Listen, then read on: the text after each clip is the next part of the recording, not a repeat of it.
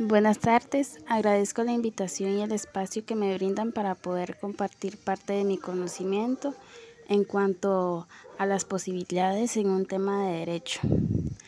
Para empezar, la responsabilidad se podría describir como el interés de reparar este, actos o comportamientos negativos hacia otros.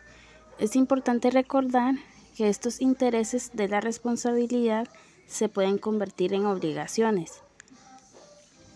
Estas situaciones pasan cuando se enfrentan a procesos legales con el fin de acatar las diferentes leyes y no exponerse de manera legal. La administración civil se caracteriza con la responsabilidad en sentido de que se compromete a reparar lo dañado, así como los prejuicios mediante la ley, ya sea porque tenga un interés o se sienta obligado para no someterse a procesos legales, como lo mencioné antes. La responsabilidad también parte de elementos como la culpa y un hecho ilícito. Ahora, el régimen de la responsabilidad civil de la administración, en este caso, se basa en varios principios, en donde por supuesto se basa con la ley y la jurisprudencia. Una de ellas, y que es muy generalizada en base al artículo 11 y 28 de la Contraloría Pública, que dice que la responsabilidad del Estado y además entidad, entidades públicas en su mayoría son causados precisamente porque ellas y que además se plantean o se catalogan legalmente mediante los principios legales. Una de ellas o una de las cosas que me podría decir que me llama la atención a mí en lo personal es, en este ámbito es que el principio de legalidad priva la administración de privilegios. Otro principio que es el ofendido o los ofendidos, este, independientemente del caso, no podría optar por una indemnización en caso de alguna autorización que se dé para un ordenamiento. Este deber no se puede dar cuando el ofendido tiene una lesión alta.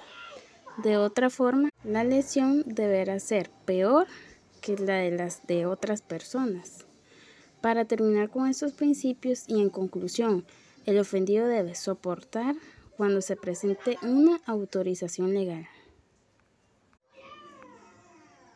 En caso contrario de que no haya autorización, se debe responsabilizarse legalmente. Es importante indicar que en estas autorizaciones deben estar autorizadas legalmente. Sobre las responsabilidades en el actuar, Siempre hay leyes que en las cuales no nos indican lo que es realmente correcto. Sin embargo, a veces lo correcto nos parece incorrecto y lo incorrecto nos parece correcto.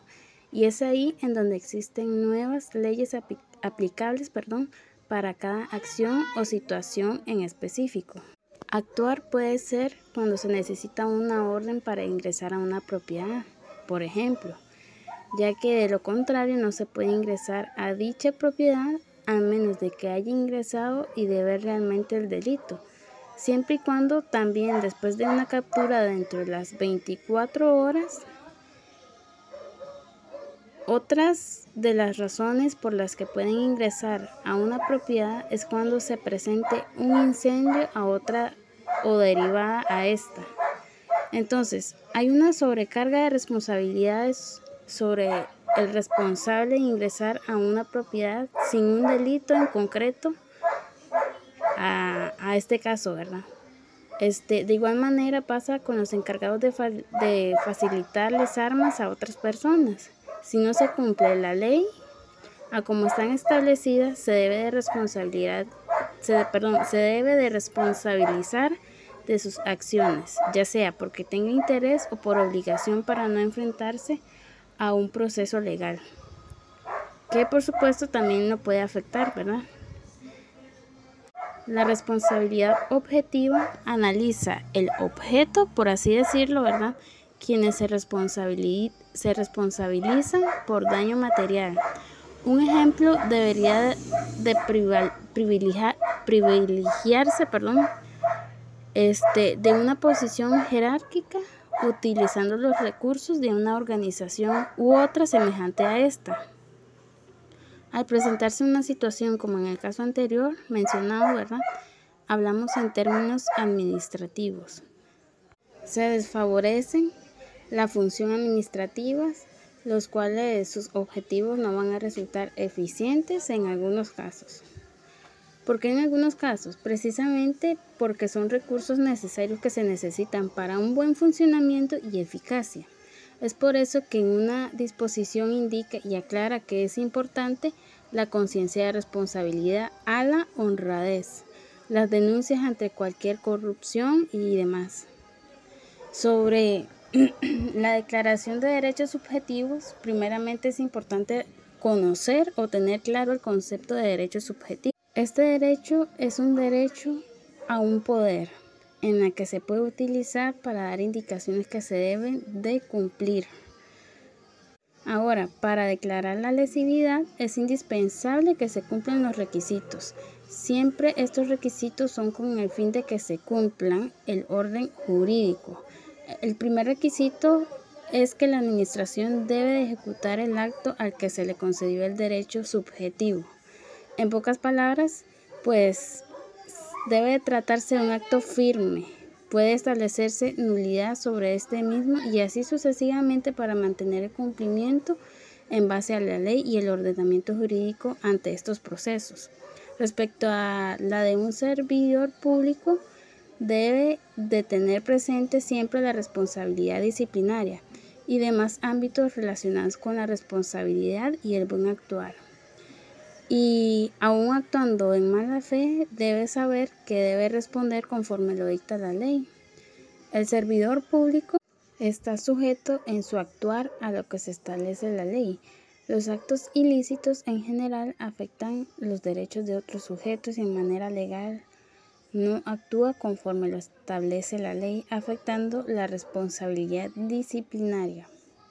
Para tener disciplina se debe cumplir las órdenes superiores siempre y cuando sean órdenes que garanticen el bienestar para todos. Esto indica una conducta, una conducta lícita.